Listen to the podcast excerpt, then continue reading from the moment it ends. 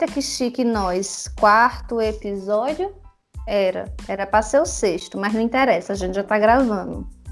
Eu vou dar só a introdução. Eu vou dar aqui o histórico pra gente seguir. Pera lá, cadê aqui? Tá. Então, chofens, mais um episódio de Adoráveis Papos, que um papo não tão adorável, mas necessário. E a gente hoje vai falar sobre a mulher, o sexo e a sexualidade.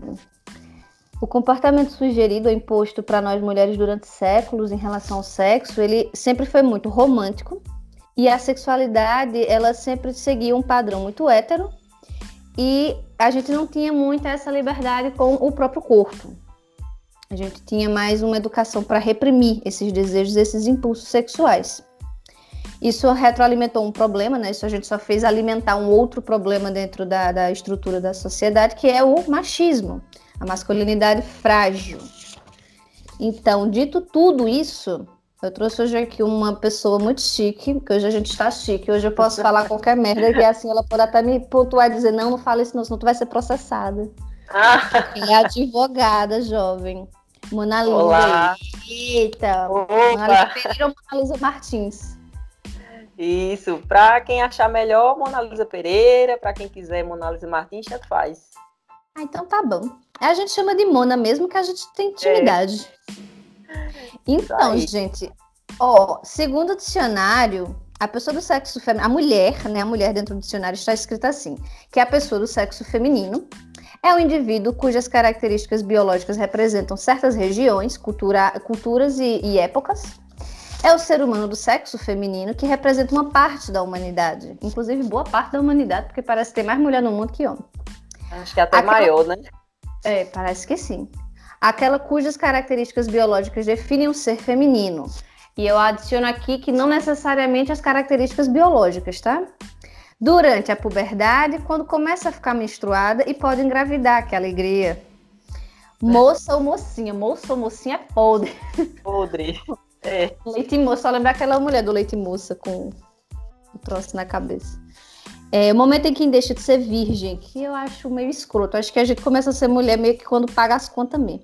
Mas enfim, menina que começa a apresentar fatores característicos da, da idade adulta, mulher feita.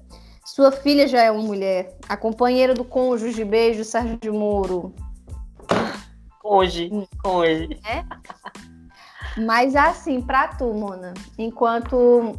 Não que as características fujam muito das minhas, porque a gente é mulher, preta, nordestina, brasileira.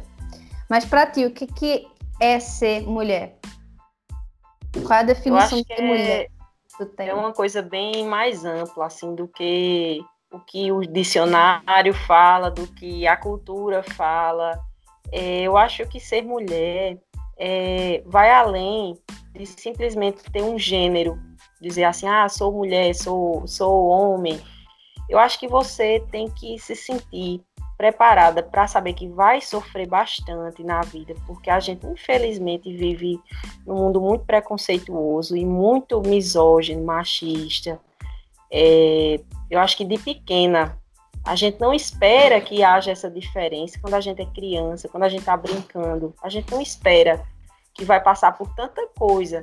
Mas quando a gente começa a chegar na idade da adolescência, que a gente vê que a mulher ela tem que abarcar uma série de responsabilidades, que muitas vezes para o homem não é da mesma forma, né? O homem ele é muito privilegiado desde pequeno. É, quando ele é criança, ele não precisa aprender a lavar prato, não precisa aprender a varrer casa, não precisa Na teoria, aprender a lavar né? a roupa íntima. Exatamente. É, e muitas vezes, e mais ainda na prática, Duda. Principalmente, eu não sei se em todos os países são assim, mas aqui no Brasil, infelizmente, isso é muito forte ainda. É, eu tava. E assim, pode dizer. Ai, desculpa. Eu estava conversando num episódio anterior com a Amanda e a gente comentou que aqui. A gente comentou um pouco sobre a ditadura aqui em Portugal e as mulheres até mais ou menos meados de 75 elas eram tratadas literalmente como um objeto de posse, porque elas não podiam Isso. sair do país sem que um pai, que um, um, um até um filho pudesse responder por ela. Tipo, não, eu estou dizendo que fulana pode sair para outro lugar. E, e então eu, eu, eu, sinto muito que a gente ainda tem vestígios disso.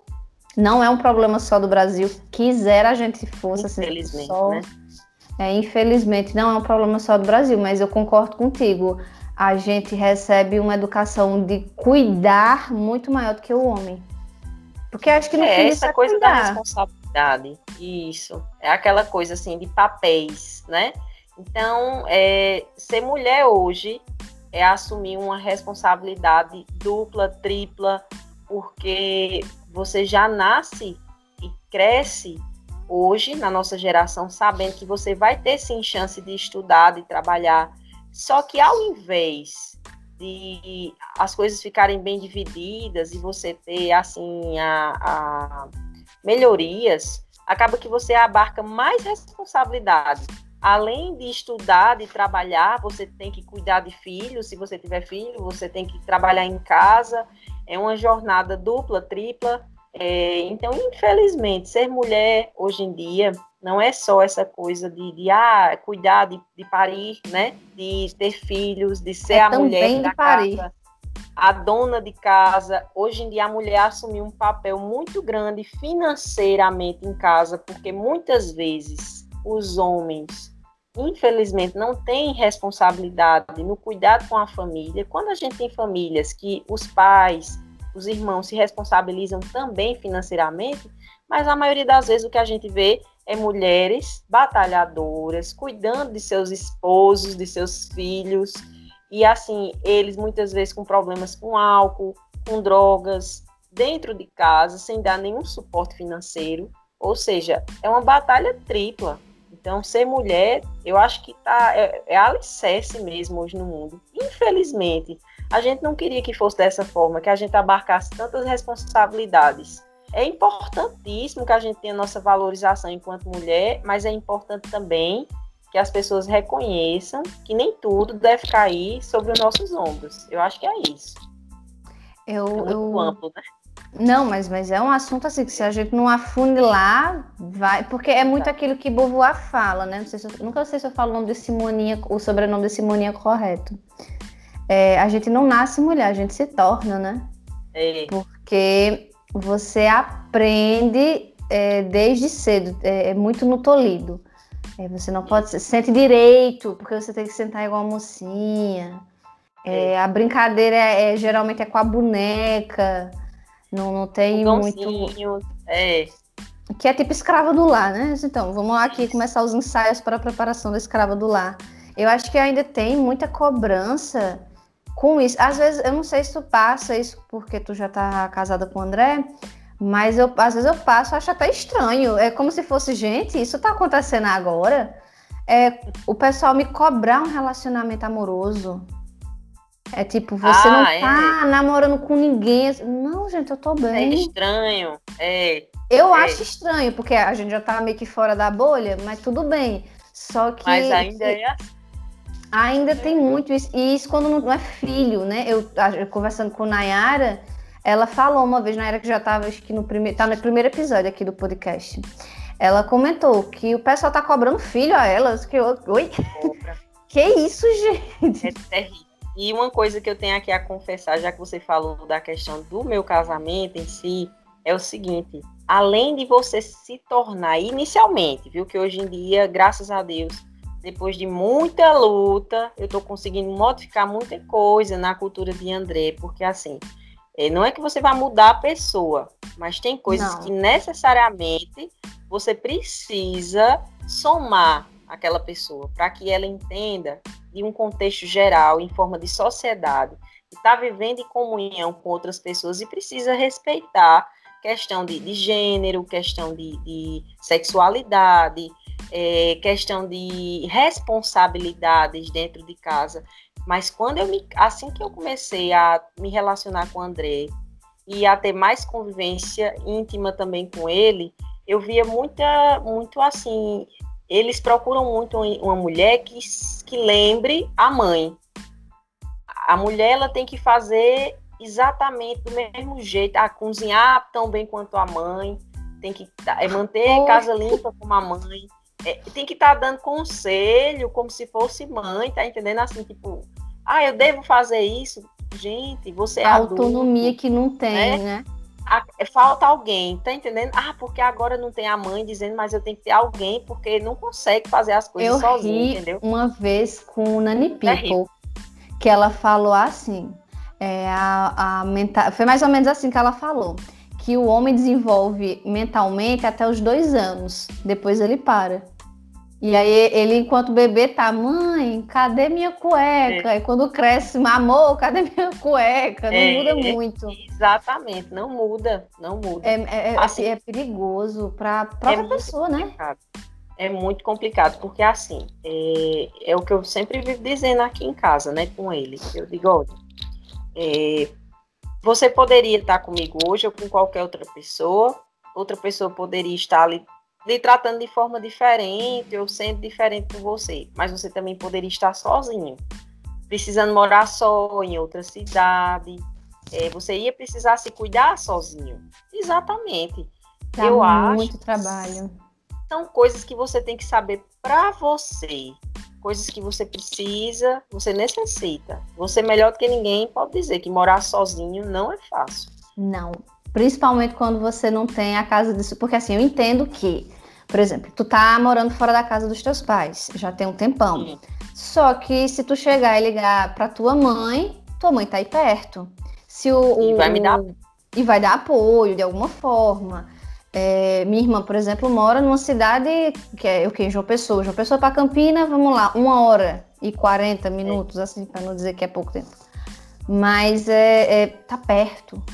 Isso. E, e aí é quando você sai, quando você não tem, você descobre como você se sobressai em cada situação, assim. Isso. Porque enquanto homem, eu não sei como seria tenho essa capacidade, mas enquanto mulher eu vejo é, dificuldade para arrumar emprego, eu vejo um julgamento de, de, tipo, não, mas porque tem aquela história da Mulher Maravilha, né? Fulana é, é uma guerreira. Isso, Olha como fulana não era sabe ser assim. Que não é para ser assim. Fulana sabe fazer tudo, porque ela é uma mulher. Eu comecei a trabalhar cuidando de, de idosos aqui e a gente prepara a comida, só que a cultura é diferente. Eu não tenho, por exemplo, uma cuscuzeira aqui para fazer um cuscuz e, é. e, fritar um ovo, qualquer coisa, e dar para a senhora comer. Então eu preciso me adaptar a essa cultura. E aí é isso que as pessoas começaram a tomar um susto porque eu não sabia cozinhar tão bem. Eu disse, querido, é, eu vivi na asa da minha mãe mais de 20 anos. Tudo Exatamente. que eu podia aproveitar de conforto, de carinho, de, de, eu aproveitei. Eu estou saindo da minha zona de conforto para aprender. Infelizmente, eu não aprendi a cozinhar tão bem quanto gostaria com a minha mãe. Então, você, você vai ter que aprender a fazer isso. E aí, você chega cansada no trabalho, porque por é acaso um choque, cansa, né? né? É verdade. Você pega um inverno que você nunca pegou e aí você chega cansada no trabalho. Ai, mas é, esse seu namorado está lhe afetando? No caso, não é namorado, não, é só o capitalismo mesmo, tá, senhora? Que, é. que deixar aqui bem registrado. que o problema não é o namorado, é o capitalismo. E, e, sempre, e sempre assim, com essa cobrança de que, ah, mas você é mulher, você deveria saber cuidar e, não é assim, é estranho, eu acho muito estranho. Você, você é, comentar assim, ah, mas você não tem vontade de ser mãe. Não. Você não, não necessariamente é obrigada a querer ter filhos, né? É, você às vezes quer, pode ter uma, uma vontade. Eu, por exemplo, eu tenho uma vontade maior de, de seguir minha carreira profissional. E tá tudo bem se a pessoa quiser parir, né? Não tô com, com o útero da pessoa, adotar, vai fundo, é tua vida. Mas assim, eu, eu mesmo eu tenho um certo receio até dessa questão da, da do trabalho, porque como a gente é sobrecarregada com outras funções que não adentra a, a, a questão do essas cobranças sociais que não adentram a questão do profissional, a gente vê o homem, por exemplo, com uma liberdade muito maior. É tipo, é. vai para o trabalho com a barba por fazer, vai para o trabalho sem tomar banho, sabe? Assim, e tá tudo bem. E, e, não, não tem aquela cobrança de você tem que estar maquiada, você tem que estar com uma roupa X ou, ou Y. E, e, E a idade que começar é extraordinária, a gente chega nos 30, tem que, tipo, puta que pariu, agora fodeu. Eu sinto é, isso na minha profissão também, Duda. Sinto isso na minha profissão também. Além de ser mulher, né, a mulher advogada, ela não tem a mesma credibilidade que o homem. Infelizmente, a gente pode rodar o mundo, mundos e fundos, e o terno e paletó sempre vai chamar mais atenção do que a, a mulher que estiver ali. Que é um preconceito, né? De, de certa maneira também, que eu acho que eu nem imaginava, assim, que existisse também, mas existe, infelizmente, dentro da própria profissão, as juízas, elas são, assim, apesar delas terem melhorias, benefícios e tudo mais, mas nunca são tão levadas a, a sério, sério quanto os homens, por exemplo. Teve uma, uma decisão, por exemplo, daquela ministra do STF, não sei se você sabe, Carmen Lúcia, hum, essa semana agora decisões? passada. É, a última, que ela, é, ela, for, ela mudou o voto dela, né? E aí criticaram muito mais ela do que os outros ministros, como por exemplo Faquim, que poderia ter decidido quanto à questão da nulidade do processo do então ex-presidente Lula, né? Ele poderia ter decidido essa nulidade muito antes, porque ele era relator do processo, é, mas aí ele decidiu a posteriori encontrou outras evidências, né, de que o processo deveria ter sido anulado, mas foi só é, Carmen Lúcia mudar o voto dela que foi tratada, né, a, sem nenhuma credibilidade, não deveria nem estar no STF. É uma coisa que, que eu acho assim bonita na profissão na tua profissão, mas que eu também acho dolorosa, que é assim, é, a Constituição, se eu estiver errando aqui a ordem das coisas, tu me corrige. Não, a Constituição, falar. ela é regida por leis, certo? Tem a lei ali, decretos e, e seus, seus etc. A maior parte daquilo ali foram feitos por homens. Aliás, acho que a Constituição toda foi feita por homens. E aí você, enquanto mulher, você está vivendo num mundo em que os homens estão dizendo que você tem que fazer. Exatamente. Você agora caiu num ponto interessante quando você falou de lei, se você me permitir falar sobre Ai, isso. Mas vontade. é, a minha quer permitir é xingar, fica à vontade. É até um assunto assim que é até interessante para quem quiser é, pesquisar mais a fundo, né? É, até 2005, adultério era crime no Brasil. Então, 2005 não é tão distante. 2005 é a. A gente está em 2021. Mas adultério por parte de quem? Adultério. Só que engraçado. É, você agora falou. Por parte de quem? Porque a cultura masculina aqui no país, eu estou dizendo aqui no país porque a legislação do auditório brasileira. é brasileira, é, ela estava vigente até 2005, mas sempre foi muito comum o adultério por parte do homem e o crime ele não vigorou. Agora, se fosse o adultério por parte da mulher, eu tenho certeza que até 2005 essa mulher, tá entendendo? Se fosse, se chegasse às autoridades, né, a informação ela estava ela... lascada ela iria, com certeza ela iria presa, não poderia não ficar presa por muito tempo, mas iria passar por, por uma série de constrangimentos, num processo de divórcio, iria perder os direitos dela. Não tá entendendo como é? Então é complicado assim, a gente ter uma informação como essa. Eu Outra sei que informação. tinha Desculpa, eu, eu, não sei se é essa informação que tu ia dar, que era o crime de honra. Isso, que existia. Já, é, exatamente.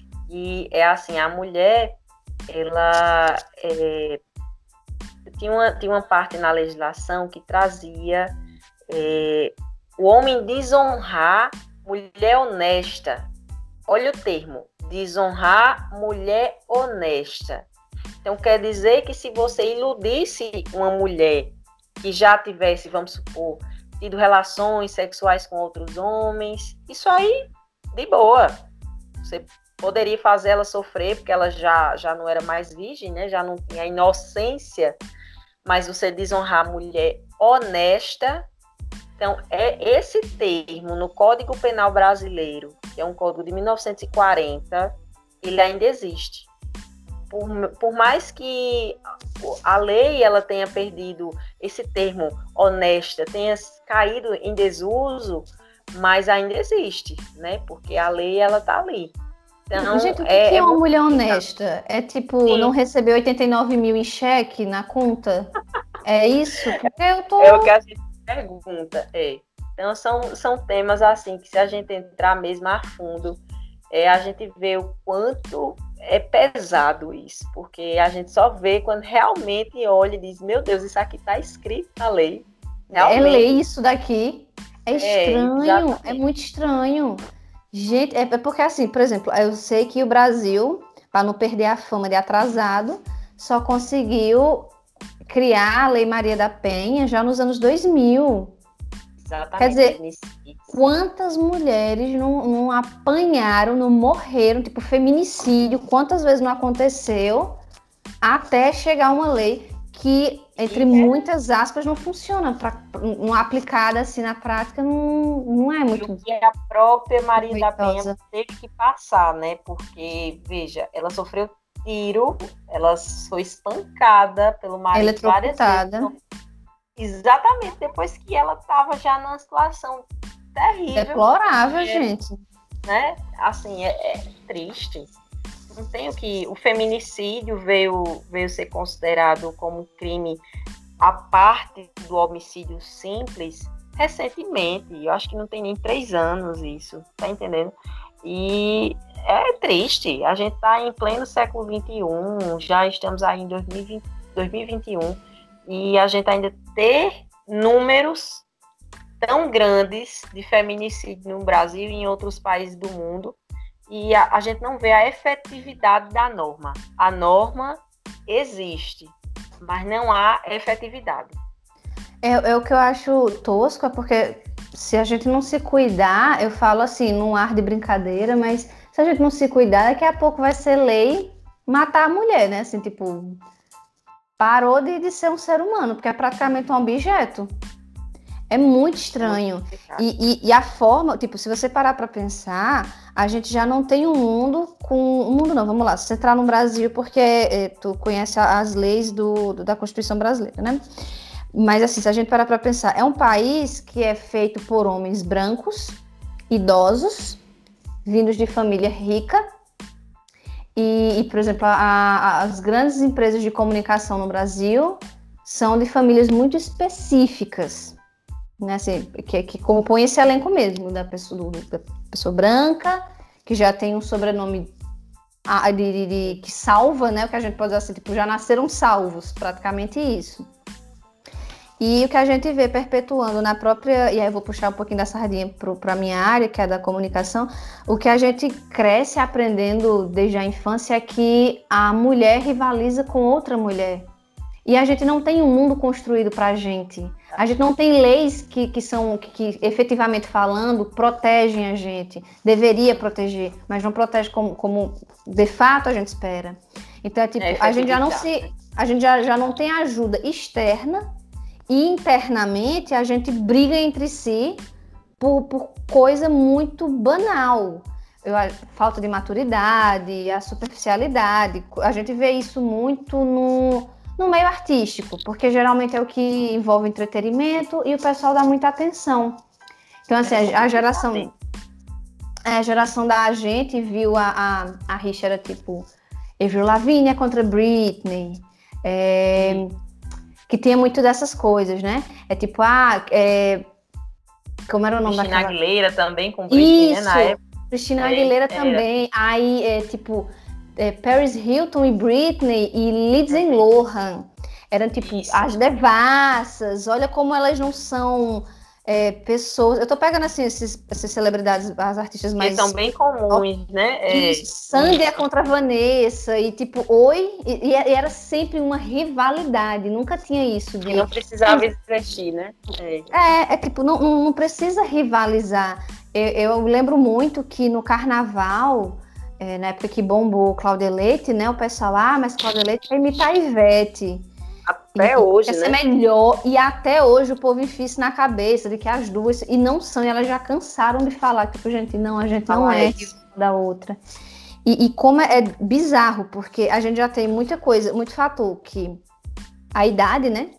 Porque a gente não pode envelhecer, isso é um pecado, é quase um crime, deve estar na Constituição lá que a mulher não pode envelhecer, né? Porque também estão matando a gente antes do tempo. E se a gente passa. Pra não envelhecer, né? É. De alguma forma não pode envelhecer. É, tem aquela rivalidade escrota, acho que é uma imposição. Você tem que ser mãe. Ah, mas você só é a mulher completa se você for mãe. E já tem as mulheres que, tipo, olha, então, Anjo, eu me sinto completa mesmo não sendo mãe, e tá tudo bem. E ao invés de ter essa empatia, não, tem esse fomento. Eu não sei se é só a maturidade ou o acesso à informação. Mas eu, eu, eu como eu nunca namorei, por exemplo, é, eu nunca vivi na pele aquela coisa de, ai, fulano está dando em cima do meu namorado. Porque até por causa do, do, do macho, né, tem que ter o, Tem briga. Tem briga. As histórias em, em, da Disney é sempre uma. Sempre não, que agora eles estão acordando para a vida, né? Mas era sempre assim. Fulana vai. Mas que é marketing, né? O ruim é que não é um, um. Eles não fazem isso por. Ah, realmente, a gente errou com essa questão social. Eles é fazem lucro. por dinheiro, né? Porque vê que está prejudicando, vê que a, a, o público está mudando. Aí tem que mudar também, porque senão vai haver uma perca aí de, de valores. É complicado. Mas eu vejo assim, tipo, que agregando a isso que você falou, né? Que é mais o, o famoso pink money, woman money, alguma coisa assim do gênero, que é só para ter dinheiro mesmo. É, eu vejo ainda muito, muito, muito presente essa coisa da, pelo menos por aqui, essa coisa do não gosto de fulana porque fulana está dando em cima do meu homem. É como se o pênis fosse o epicentro da existência, inclusive da mulher. E aí eu tô me é. referindo só às mulheres héteros, porque existe um, um, um, gênero bem desenvolvido que se chama mulheres lésbicas. Parabéns, é, vocês entenderam é que ah, que nos relacionamentos amorosos não precisa ter um, um, um, pau no meio. Mas tu que já está casada com o André, em relação é. a isso, tu acha que essa, esse comportamento, essa maturidade, ela realmente veio à tona com as pessoas com que tu convive? Tu acha que essa mudança de comportamento, de entender que não precisa ter rivalidade, nem relacionamento, relacionamento profissional, pessoal, tu consegue ver essa chavezinha mudando ou não? Para mim, assim, é um contexto muito mais amplo. Eu acredito que você acompanhou muito dessa minha fase, porque quando eu era adolescente, por volta dos meus 11 anos, eu já tinha aquela minha paixão platônica e eu via que eu nunca conseguiria atingir o, as características esperadas pela pessoa. E que outras meninas da sala, da turma, tinham essas características. Isso antes de descobrir a questão da bissexualidade, antes de ver o mundo de outra forma, né? É porque a gente, quando é pequena, quando é pré-adolescente, a gente tem uma visão muito moldada pelo que a gente aprendeu em casa e o que a gente aprendeu no meio que a gente convive. Então, se a gente está vendo outras menininhas, ah, aquele menininho é bonito, ah, porque a gente tem que ficar com aquele menininho porque ele, ele é inteligente, ele é diferente e tal, você acaba adotando para si também aqueles gostos. Só que com o tempo, é, para mim pelo menos, eu fui vendo que isso era é, menos relevante na minha vida que tinham outras coisas que me faziam feliz, além de estar tá vivendo, pensando naquela pessoa, porque a paixão platônica é assim, né? Você uhum. vive, você sonha, você. Então, realmente, quando eu era adolescente. Não tem defeitos. É, o meu mundo girava em torno da minha paixão platônica, que era um homem.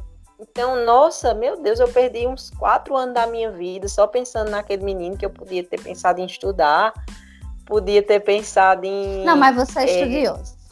Não, já é assim, tu entende? Eu poderia ter ainda. Aproveitado de outra forma. Exatamente, mas eu era criança, né? Também a gente não pode também se, se julgar a esse ponto, nem julgar as meninas com essa idade a esse ponto.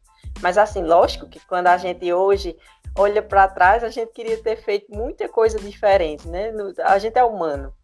É, mas em, começar a trabalhar ver a realidade do mundo. Quando eu comecei aos 15 anos a trabalhar, que eu vi que existiam pessoas maldosas, com segundas intenções, principalmente homens, eu comecei a entender que aquele mundo de conto de fadas que eu criei na minha cabeça não existia. Que os homens poderiam sim ser ruins, poderiam sim fazer o mal, entende? Sem a gente querer, né? Então, eu comecei a ter noção de perto dessa situação. Ter passado por situações também de, de, é, de violência, né? Que eu acho que é outro dado, que as, as mulheres, elas têm medo de, de dizer, de é, falar abertamente sobre isso. Mas naquela época eu tive medo, Passei muitos anos para poder contar para outras pessoas. Contei para as pessoas mais minhas amigas, que era você, que Nayara, as pessoas que a gente tinha convivência. Sim, sim, sim. Mas de contar para os meus pais, para você ter noção, eu contei sobre essa violência que eu sofri. Eu contei há dois anos.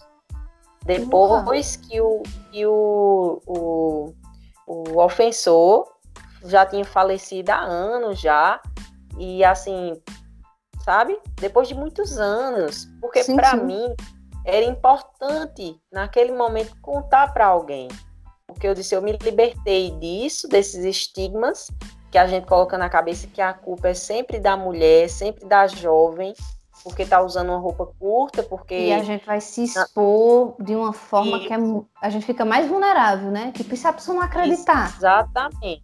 Eu vou provar então, veja, eu estou vou fazer 28 anos agora, né? Tá bem pertinho. Chique. Então, eu sofri isso aos 15, 16 anos. Olha a quantidade de tempo que eu guardei isso para mim, né? Não, mas eu te entendo demais, porque nesse é quesito que a gente tá falando, para quem não para quem não tá sacando ainda as entrelinhas, a gente tá falando de pedofilia, que por acaso é, é a mulher, ela é a maior vítima da pedofilia. Não é que a gente tá dizendo isso. que os homens não se tornam vítimas da pedofilia, mas isso acontece. Eu, por exemplo, eu levei mais de. Oxe, muito mais tempo que tu, porque comigo aconteceu mais cedo.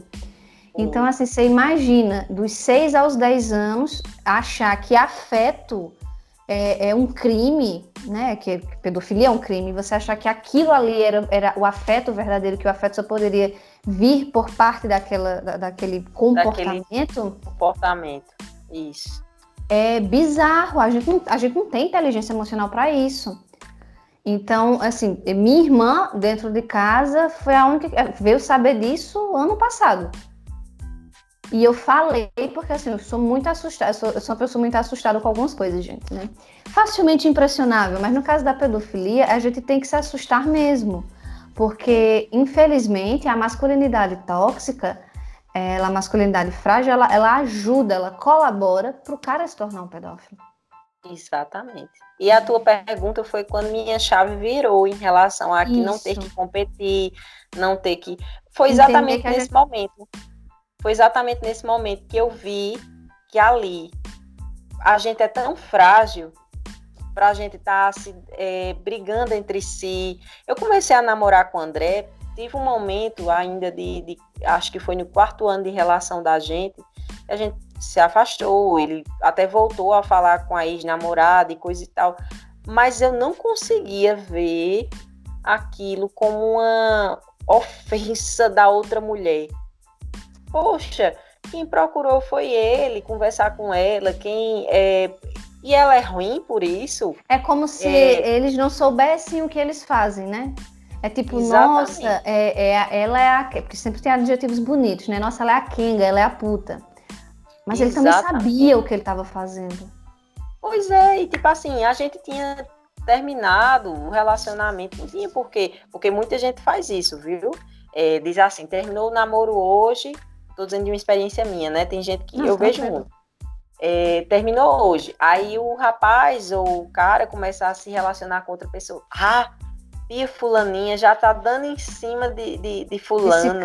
Nem, é, quer dizer que ele não teve participação não, também. E, e, parece que a mulher ela tem um prazo, não sei se já aconteceu contigo é. ou com alguém perto. Ela tem um prazo para poder se desfazer do relacionamento.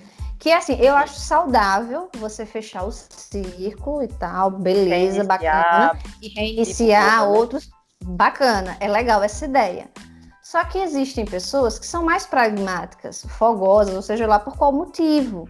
E geralmente recai sobre o ombro da mulher. A mulher ela não pode terminar um relacionamento e engatar outro. Não. Então, fulano já estava, já estava, estava dando, é, metendo chifre no namorado. Minha prima é sofreu muito isso. Minha prima, quando o marido dela faleceu de acidente de moto, faleceu jovem, era policial, ou seja, tinha todo aquele estigma de casal perfeito, ele era policial, ela jornalista, os dois se davam muito bem, já tinham a casa deles, tudo certinho. De repente ele vem a falecer. E quando ela começou a se relacionar um ano depois com outra pessoa, ela foi extremamente criticada, porque o, ex-marido dela era perfeito, mas ela ia ficar viúva pro resto da vida.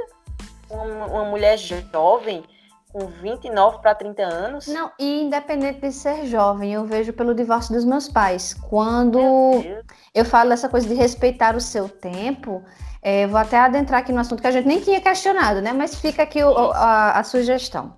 É, não é só respeitar o seu tempo, mas é gostar da sua companhia. Isso é bom. É. E se a sua prima já estava satisfeita, tipo, passou pelo luto, entendeu que ela poderia recomeçar de uma outra forma, seja se relacionando com outras pessoas ou se relacionando com ela de uma forma diferente, não tem mal nenhum. Minha mãe, quando se divorciou, a primeira coisa. Minha prima, vou falar outra coisa quando tu concluir. Tu me lembra, ah, viu? Porque tá agora não. tu falou um ponto importante. É, minha mãe, quando ela se divorciou, ela disse assim: não quero mais namorar com ninguém, não quero mais casar. E eu falei para ela: olha, se a senhora não quer, por mim tá tudo bem. E mesmo que não estivesse, tudo bem, porque eu não vou viver a vida da minha mãe. Mas assim, saiba que a senhora tem total apoio de minha parte para querer namorar, se relacionar com outra pessoa. Porque eu acho, eu tenho essa visão, não sei se é porque eu sou mais jovem, mas eu tenho a visão de que pessoas com muita experiência de vida, elas vivem a vida com mais leveza. Então eu pensei, putz, ela pode encontrar uma outra pessoa que, que some coisas boas para ela não estou dizendo que vinha completar. Minha mãe é completa. Ela não precisa de ninguém que venha completar ela. É uma pessoa é que, que agregue mais experiência boa na vida dela e seja um relacionamento leve. E não tem mal nenhum. Porque meu pai fez isso, com, né? Eles se divorciaram, meu pai já tem um outro casamento. E ela não. Não sei se por uma questão também de geração, né? Que a geração da gente é mais, mais diferenciada. É, exatamente. A forma de ver o mundo. Aí agora, fofa, volta lá pro babado da tua prima, porque eu tô agora querendo saber o resto da fofoca. Aí o mais interessante, porque todos viam um relacionamento deles dois, dessa minha prima e o ex-marido dela que faleceu, como um relacionamento perfeito, um casal perfeito. Aí ela disse que quando começou a se relacionar com outras pessoas, ela disse que começou a viver coisas que para ela era errado e ela não sabia e começou a ver como ela sofria outras formas de violência do esposo dela que faleceu. Olha que, que interessante. Que doideira, né? Na cabeça dela, o relacionamento dela era perfeito. Ela sofreu com luto. É, foi bem complicado. E depois ela começou a viver o que ela não tinha vivido antes. É muito doido isso, é muito doido. É, eu vejo assim, tipo, eu posso estar tão errada, gente. Porque eu sou a pior pessoa do mundo para estar dando palpite de relacionamento amoroso, porque eu só me relaciono comigo, né? Então. É... Mas às vezes eu vejo assim que não só as mulheres, mas geralmente é o homem que faz isso, por essa coisa do homem detentor do poder e tal. Privar a mulher de fazer coisas que ela gosta. E eu não tô dizendo de pôr uma roupa ou ir para uma festa. Não, é tipo, eu quero aprender um idioma novo. É e não dá apoio. Ah, eu quero começar um, um trelelê na internet, sabe? Quero virar digital influencer. E não dá apoio. Eu, como assim você não está dando suporte a alguém que está querendo crescer? É, é, eu acho muito estranho. Talvez porque eu tenho é essa estranho. coisa de, de querer é ajudar, suspeito, mas. Né? É suspeito. É muito suspeito. É como se André não quisesse te ajudar a passar no concurso. Exato. Ah, não, mas é que Mona Lisa vai ter o, o valor, como é? Remunerar, a maior remuneração dentro de casa. Foda-se, as contas estão pagas, meu bem. Daí, ponto, né? entendeu? Caia, caia na realidade. E, e, aí, tipo, tua prima, casa, é, relacionamento perfeito, né? Eu acho tão estranho esse de relacionamento perfeito. Nunca é. É, não. Todo mundo fala. Minha tia, tem uma tia minha sei se tu lembra, Tia Lúcia. Tia Lúcia tinha uma foto. Acho que ela tá queimando o filme da, da família inteira aqui. Olha só, ela tem uma foto. Ela tem uma foto dele, do ex dela, na parede ainda. Uma coisa assim, bem, sabe? Gente. Assim, ela nem Guarda é num álbum. Guarda num álbum, assim, um álbum de retrato e pronto. Meu Deus. Mas essas são coisas que eu já conversei até com essa minha prima. Eu disse, mulher, que coisa boa, né? Que você tá vivendo sua vida. Hoje ela não tá com ninguém, não tá namorando, tá com ela mesma. Tá vivendo a vida dela. Ela disse que hum, mas, hoje ela não quer passar. Bom. Isso, ela não quer passar mais. Depois que ela descobriu que aquele relacionamento para ela não era tão perfeito assim, ela disse que não quer passar mais com ninguém e que ela não vai aceitar migalhas ah, eu vou ficar com esse cara aqui, ele vai mudar, ele vai. Eh, depois ele vai agir diferente. Não vai. Gente, se você não. Se você está à procura de uma pessoa específica. É, Procure você mesma. É, eu acho que é uma ligação aqui.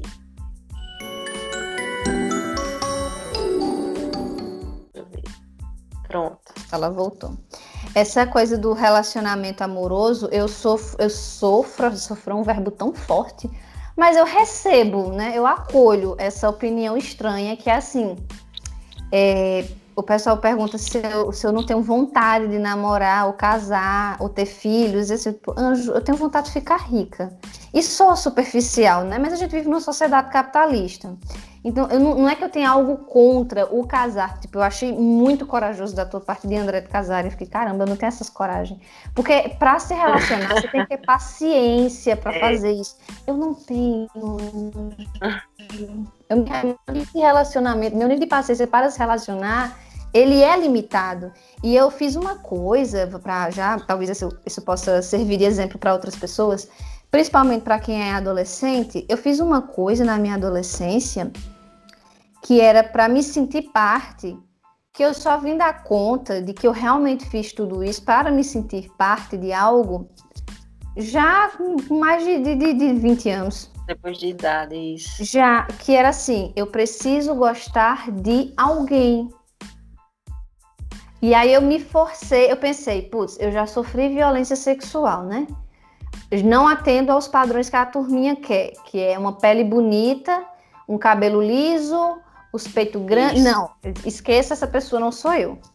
É. E aí é, eu pensei, qual rapaz, porque precisava ser um menino, né? Porque se você é sapatão, cabelo. É.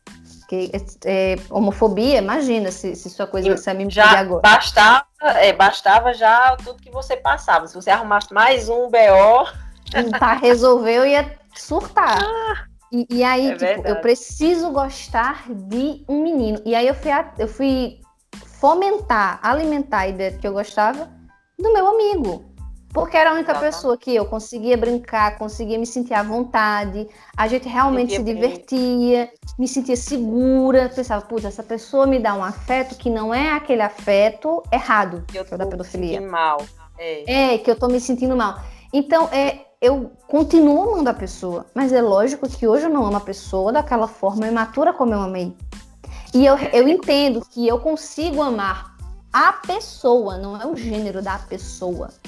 É. E isso, porque o gênero para mim não importa. Eu, eu, também não quero uma, uma, mulher escrota, assim como eu não quero um cara escroto. Eu tô me, eu me foco mais na pessoa.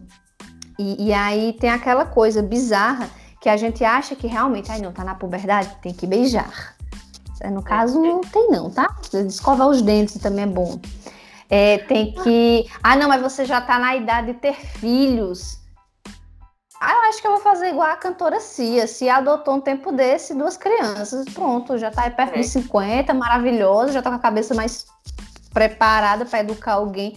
Porque é uma responsabilidade social. Eu não sei Muito se tu grande. vê com esse olhar, Mona. Vejo. De Mulher, antigamente você agora tocou num ponto importantíssimo, porque é engraçado. Qual era a idade que a, a geração dos nossos pais tinham filhos? Entre 18, 17 anos até os 25, 26, 30 no máximo. Gente, imagina uma pessoa de 21 anos cuidando de um bebê. Eu, pelo menos com 21 anos, eu tava loucamente tomando todas no barzinho lá da faculdade. Então, assim. Ah, eu tava fazendo merda com 21 anos. Eu não tava no bebendo loucamente. Então, assim. Mas fazia merda. Não, não que, que, tipo, foi errado o que eu fiz com 21 anos. Mas imagina aí, cara. Será que eu tinha preparo suficiente com 21 anos, 22 anos? Ainda hoje, não me sinto totalmente preparada. Pra, por isso que as pessoas também me cobram essa questão de ter filho. Até Ai, tu meus também é pais, é cobrada? Também, minha mãe, ai, quando é que vai vir o neto? É, minha filha, ah, vai demorar muito. Te amo. Aí eu, oh, meu Deus. Ai, minha mãe Jesus. cobra. Duda, isso é muito comum, muito comum. Desde o momento Gente que eu comecei, comecei a morar com o André aqui, deixa eu me ver, foi em 2019, foi em novembro de 2019 desde novembro de 2019 que eu sou cobrada para ter um menino.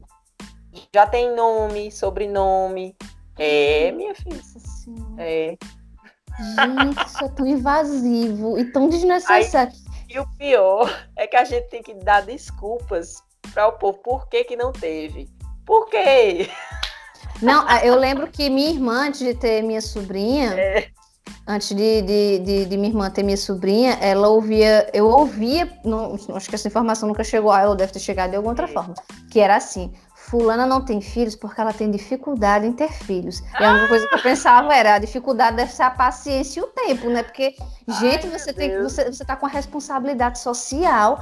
Eu acho tão bizarro o povo cobrar filho dos outros, porque a mãe As nunca me cobrou não... nem para casar.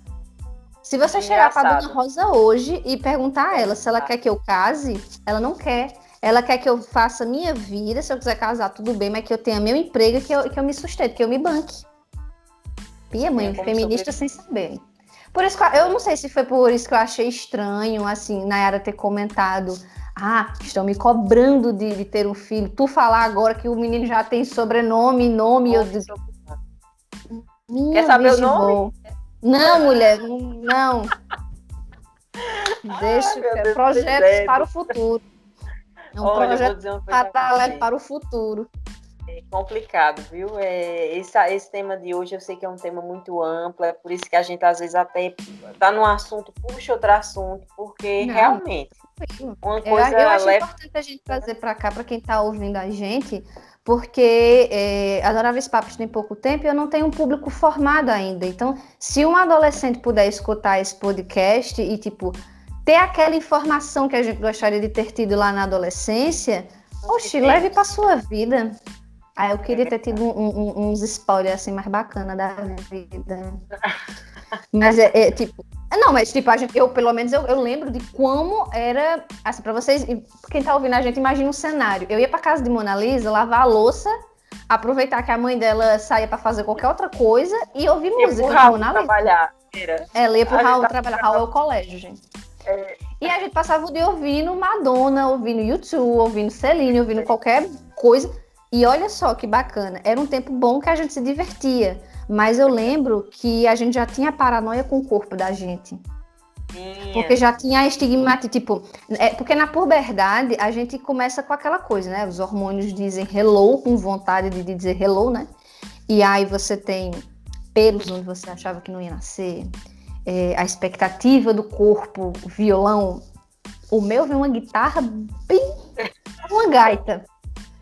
Meu jarro, mulher, tu lembra do jarro? Ai, verdade, gente. É, Mona Lisa ela é uma mulher alta, tem 1,70m, Mona. 1,70m, exatamente. Ela tem 1,70m e aí o quadril dela é largo. Só que quando ela era mais nova, ela era mais baixinha e o quadril já era é. largo.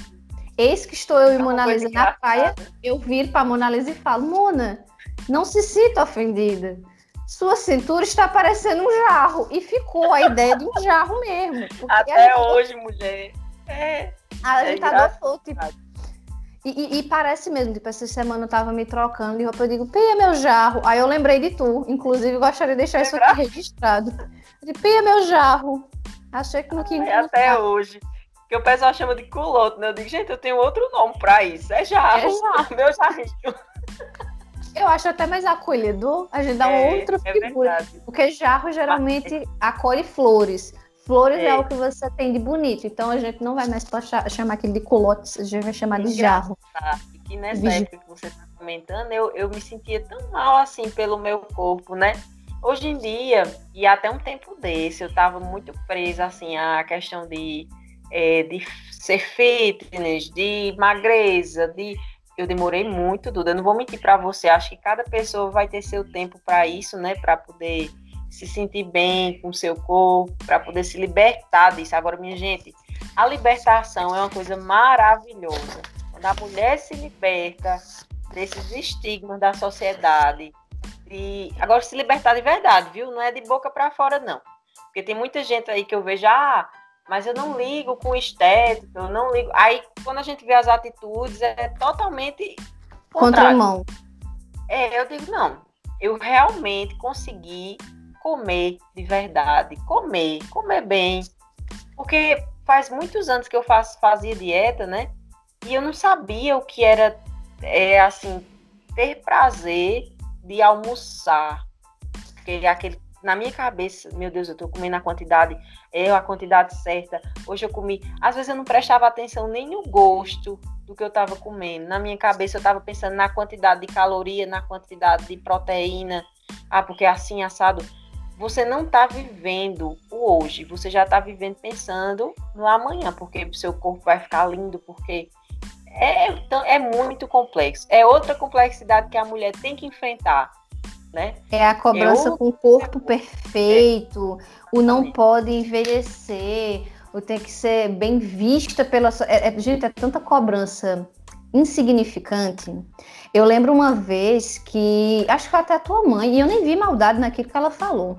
Porque assim, eu sempre fui uma pessoa que eu queria fazer as outras rirem. Claramente eu não estou obtendo muito sucesso nisso, mas é, eu nunca fui uma pessoa que não fala palavrão. Quando eu, quando eu descobri o palavrão, eu encontrei uma ferramenta ah, de ponto de equilíbrio.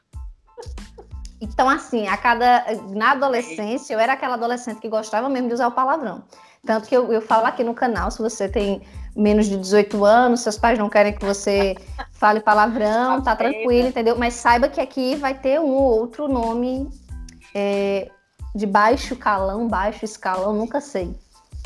É calão, mas tanto baixo, faz. Tanto faz, vai ter um é, palavrão mas... rolando aqui. E, é. e até para isso, a mulher não, ela pode, ela não pode ser uma Dercy Gonçalves, sabe? E aí eu vi é, esses dias. É errado. Eu vi esses dias que ela falou assim, uma entrevista bem antiga, Dercy Gonçalves, dizendo que não sabe se ela tá aqui para agradar. Ela não quer agradar. Se agradar, é bom, se não foda-se. E realmente, porque a gente escuta tanta coisa escrota de tanto homem e, e de palavrão também. E a forma como a gente é tratada na boca deles. Eu não estou dizendo que os homens são os grandes vilões. O vilão nessa história toda é pessoas que alimentam uma masculinidade frágil, uma masculinidade tóxica para quem é detentor do poder. E a, a, a má informação, uma informação que chega para a pessoa, principalmente para a mulher, às vezes a informação nem chega, de, de respeito consigo mesmo. É. Porque eu acho que, é, que para a gente mudar é, o respeito com o próprio corpo, isso leva um tempo. Não é um produto, é um processo. Eu tenho acne desde os 11 anos de idade. As minhas costas ainda têm acne. É, eu tinha, eu tenho cicatrizes da acne. Hoje eu lido muito melhor com o meu corpo. É lógico que eu não quero estar com acne porque eu sei que é fruto de uma má alimentação.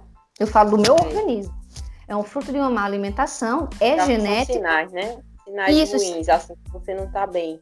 E isso é o corpo falando, olha, então, você precisa se cuidar. Nesse sentido, eu entendo que eu não quero ter acne, mas eu, eu também respeito a, a Duda lá de trás, a Duda da adolescência, que, que achava que aquilo ali era somente problema hormonal. Uhum. E não é. Tipo, quantas vezes a gente foi fazer caminhada, é, botar um biquíni com vergonha, seja porque tem estria, seja porque é gorda, seja porque é. tem varizes ou tem acne e o cabelo. Eu mesma sofri é. muito meu cabelo, porque meu cabelo ele é, ele, o cabelo de Mona é mais liso, né? Só que o meu cabelo ele é cacheado assim, com vontade de ser cacheado, e é muito cabelo. Então a gente não, a gente não tinha essa. Mulher, essa... tu lembra que a gente, a gente às vezes escovar teu cabelo para deixar liso. Tu passava tanto Nossa, tempo, às vezes, para para sair de casa de manhã, para ajeitar, para e para você, você achava que estava bem, porque você tinha que espremer, tinha que deixar totalmente, né? Não, e, e, e o cabelo ruim, ai, fulana tem um é. cabelo ruim. Fulana, eu tenho duas tá sobrinhas. Né? É. Não, bem melhor. Inclusive, lavei o cabelo. Você deixou ele livre, você tá mais, muito mais bonita, assim, não é porque eu tô na sua frente dizendo Obrigada. isso, mas eu hoje, eu hoje vejo uma Duda muito mais feliz, muito mais bonita, segura de si. Eu, aquela Duda que a gente conheceu no passado, aquilo ali era reflexo de medo, de insegurança, segurança de se sentir diferente das outras pessoas. E olha não, aí, e de, hoje, tá tipo, não só, não só de mim, mas de você também. E, de, e quantas mulheres não passam por isso na, na adolescência? Porque, tipo, eu falava assim, ah, eu lembro de ter conversado com a Nayara uma vez, que era assim, Mona é tão bonita, mas ela tá muito... Mas, mas é, eu, eu, tipo, tu é inteligente, é uma pessoa que tem um raciocínio lógico muito rápido, muito prático. Eu acho isso massa. E, e por conta de uma pressão social, você estava presa dentro do seu corpo. Voltamos depois de um susto, medo da putz. É porque a ligação caiu, gente. As coisas caem, é tipo a gravidade. Mas a gente tava se elogiando, a gente pode continuar se elogiar.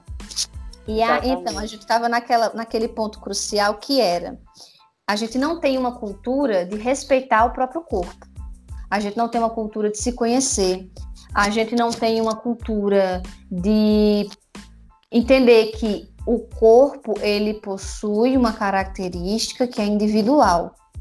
Não dá para você pegar o corpo de Kim Kardashian e dizer que o corpo dela agora é o padrão, que todo mundo tem que estar tá com um bundão nos peitos, uma cinturinha fina.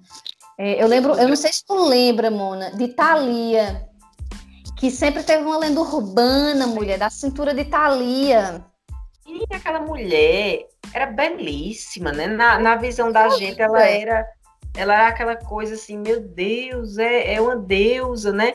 Ela é muito bonita. Eu, eu olho ela com uma visão hoje e digo, nossa, uma mulher que sofreu pra caramba, porque eu acho que para ela manter o que a sociedade assim estava impondo para ela, por ela ser uma mulher que já nasceu com características de padrão da sociedade, ela tinha que manter aquilo ali.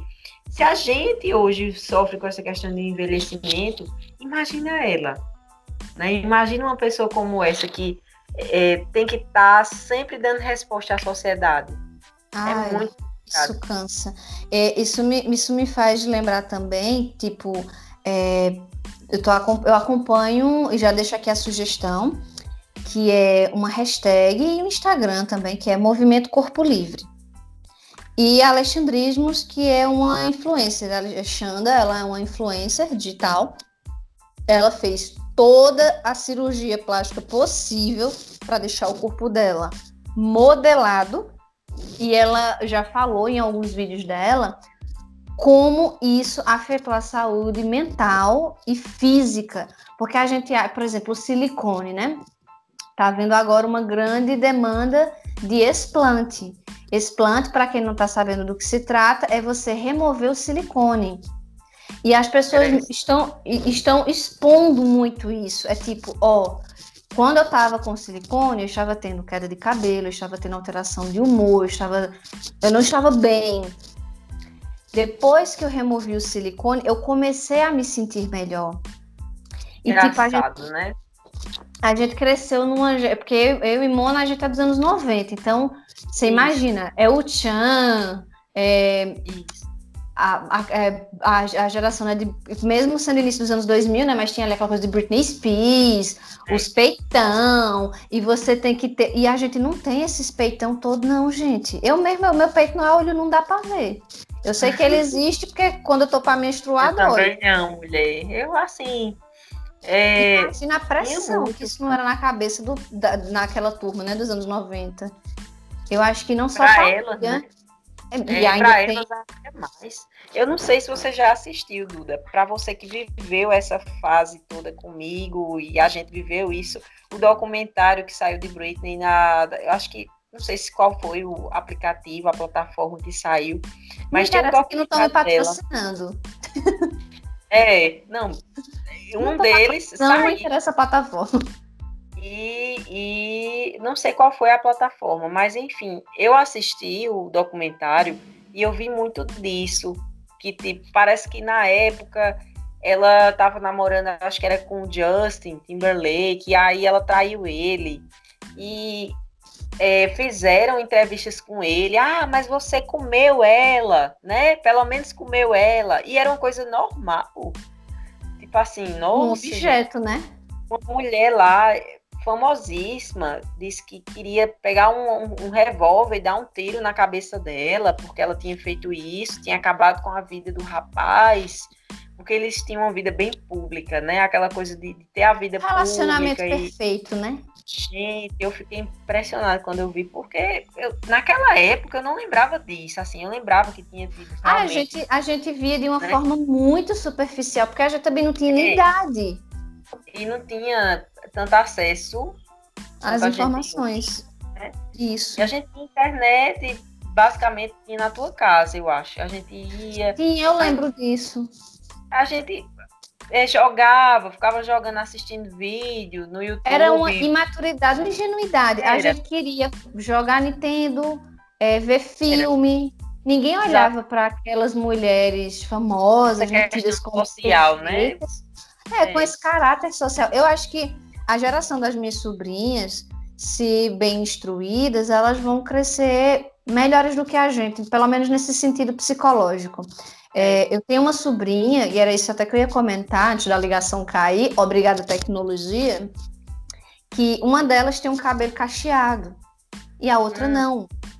É. E como eu acho importante a gente sentar e falar sobre a autoestima da criança isso. preta, é. das características africanas que a gente carrega na gente que não tem problema. Realmente, hoje a gente vê um monte de blogueira fazendo penteado para caixa e tudo mais. Só que, é... e se fosse crespo? É. Se não tivesse o, o, o, molde do cacho, ia ser feio? Não ia. Não é feio. E eu acho que é uma forma, ainda que muito distante, de tanta, tanto problema social, eu acho que é uma forma da gente começar a trabalhar a autoestima da criança, da menina, porque é, há muita maldade nas coisas que a gente comenta que afeta muito, né? que afeta muito e afetou a gente. Porque quantas vezes a gente não ouviu, é, quantas vezes tu não ouviu falarem que tu estava bem com o corpo que tu tinha e tu se sentir mal porque para muitas outras pessoas você tinha que estar tá magra. Tinha que estar tá melhor, tinha que estar tá musculosa, a perna tinha que estar tá grande. Ah, tu emagreceu mas tua perna tá fina, tem que engrossar essa perna. Escutei muito isso na academia. Os próprios profissionais de saúde, né? Saúde. Ah, saúde. Nutricionistas, é, nutricionistas. Por exemplo, é, eu até comentei isso com, com Vânia, porque Vânia é, me acompanha mais recentemente, né? Para quem não sabe, não... Vânia é minha irmã, é... que por acaso é nutricionista. que é nutricionista. Eu, eu tinha uma nutricionista anterior que, gente, nossa, cara, assim, eu sei que ela é uma profissional e tudo mais, mas, mas ela, ela, também precisa de apoio psicológico. Ela, é, eu acho que ela tá doente também ela tá doente, não tem como. E ela vai, o ruim disso é que vai adoecer os pacientes dela, entende? Porque tá plantando uma ideia que não é para existir. Ah, porque você tem que estar tá sempre seca, essa gordurinha que você tem na barriga. Já pensou, se você continuar assim, seu marido não vai mais gostar de você? Gente!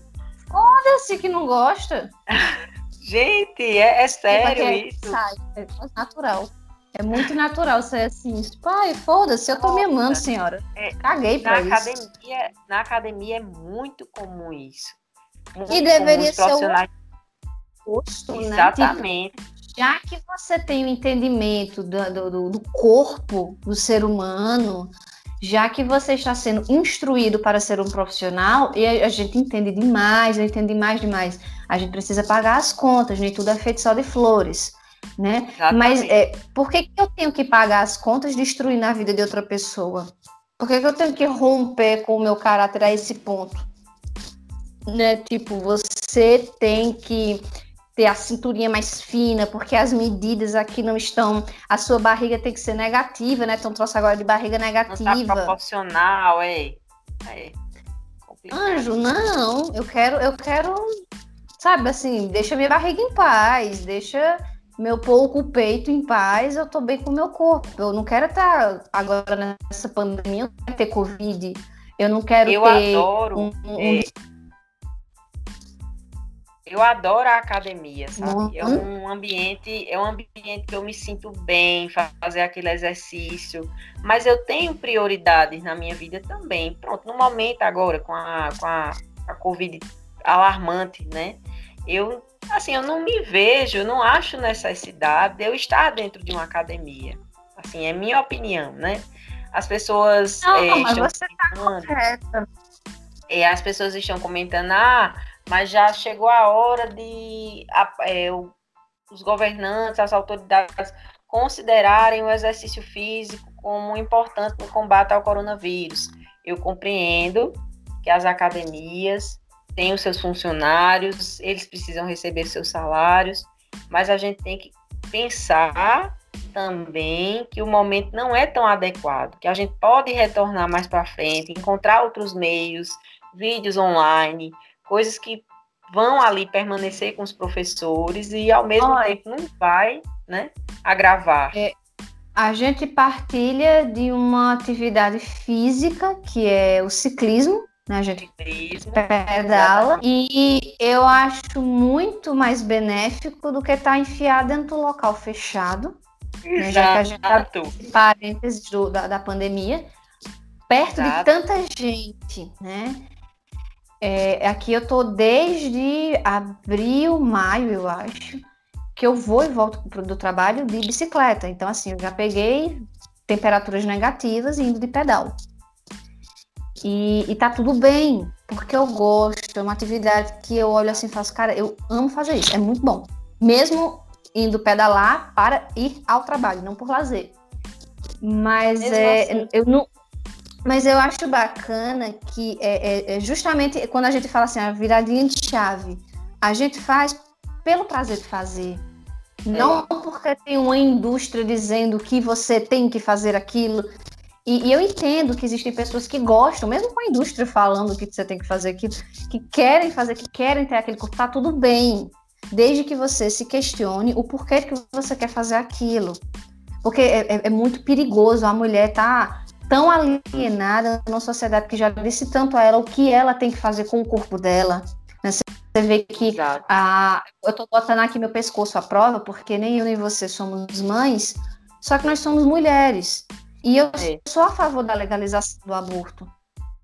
Eu sou a favor de que a mulher decida se ela quer arcar com essa responsabilidade social. Eu também. Eu, enquanto é assim, profissional, também penso da mesma forma.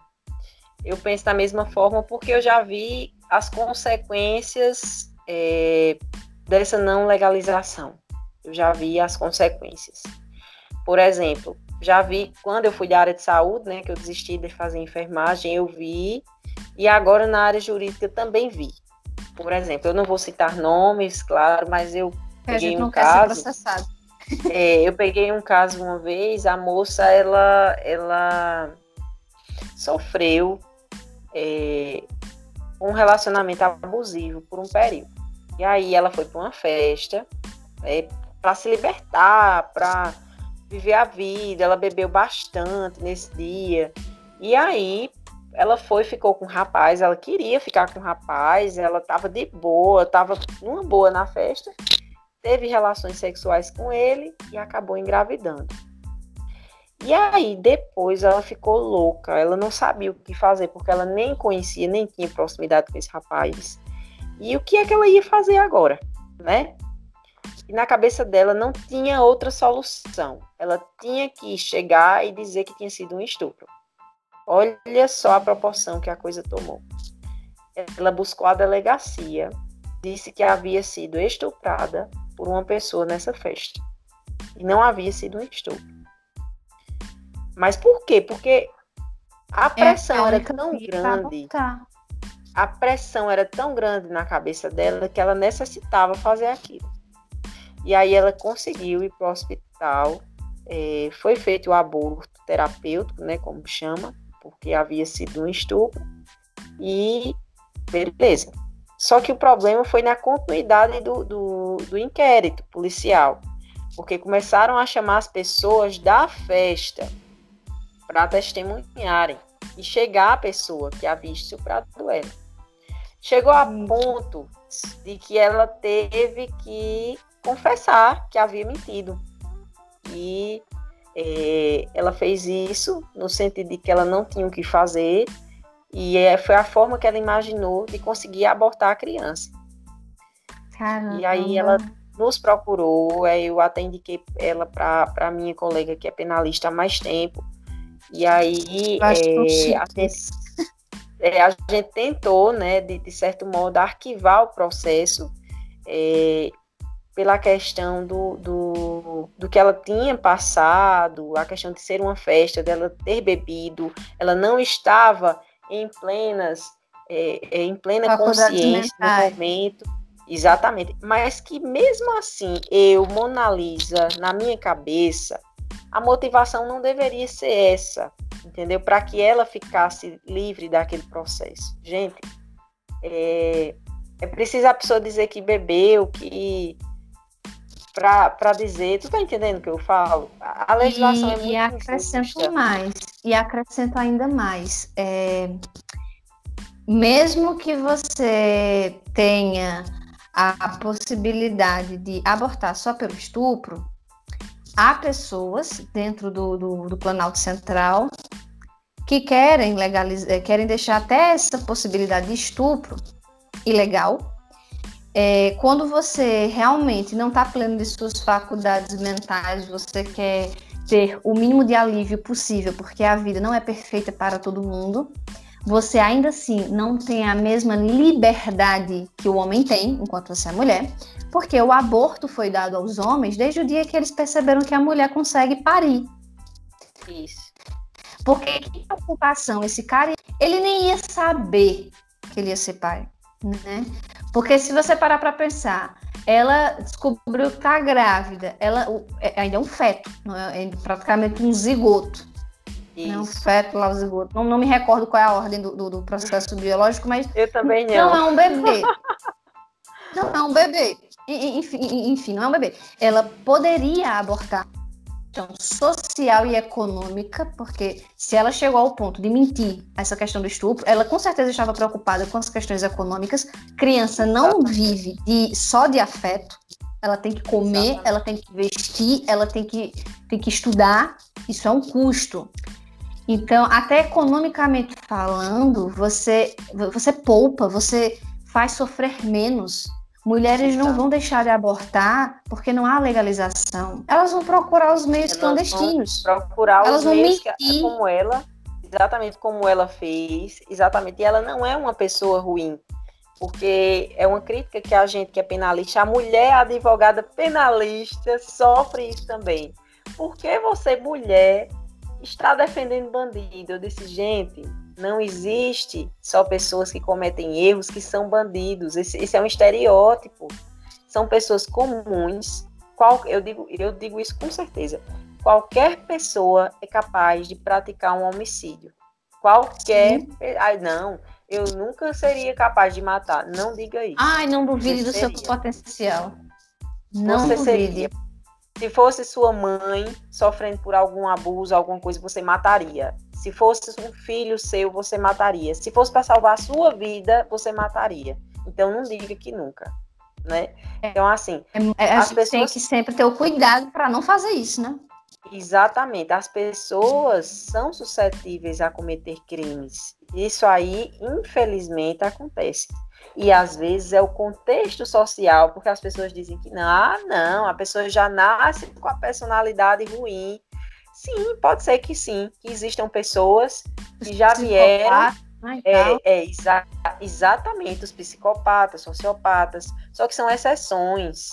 Existem também as pessoas que foram criadas de uma forma que aquilo ali é mais fácil ah, entrar nesse, nesse meio aqui é, é melhor, é mais fácil de conseguir, entendeu? No caso dessa moça, o contexto dela, ela não achava saída. Qual era a saída que ela tinha? Se a gente fosse a clínica clandestina, dela, né? A clínica clandestina acabar... que não é segura para Exatamente. Podia, ela, ela, ela inclusive poderia morrer, né? Exatamente. E, e infelizmente mentir, que foi o que ela fez. Ela mentiu para tentar se safar. Isso. Ela achava que o processo não ia ter continuidade. Pronto, quando ela denunciasse, que pegasse o BO, que fosse para o hospital fazer o, o, aborto, o posterior, que não iam ligar, né? Que não iam investigar, como tinha sido uma festa com muita gente.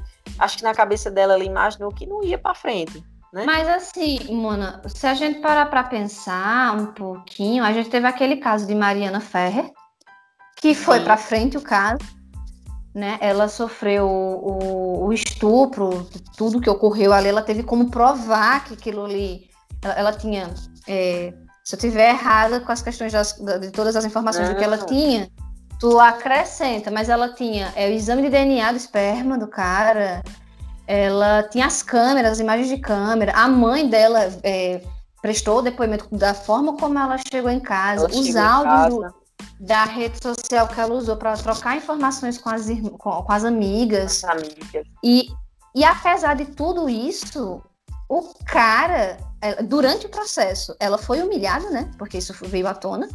E, e tipo, chegou na, na boca da, da grande massa que não tinha, não existia, que não existia não, né? Que o estupro não tinha acontecido. Que foi, aliás, que foi estupro culposo. Como é que era isso que ele falava? Eu esqueci. Foi, foi. É porque foi tão surreal. Eu não me recordo se era estupro culposo. Eles, que... é, na, na realidade, foi problemática essa história do estupro culposo. Eu vou lhe dizer por quê. É, na época, saiu uma sentença do juiz que na realidade não dizia isso. Dizia o juiz que ele cometeu o erro, né? Também foi errado. O juiz também não foi isento disso aí, não. Ele disse que as provas eram insuficientes para considerá-lo culpado. Não tinha como julgá-lo, é, sentenciá-lo pelas provas que tinham no processo.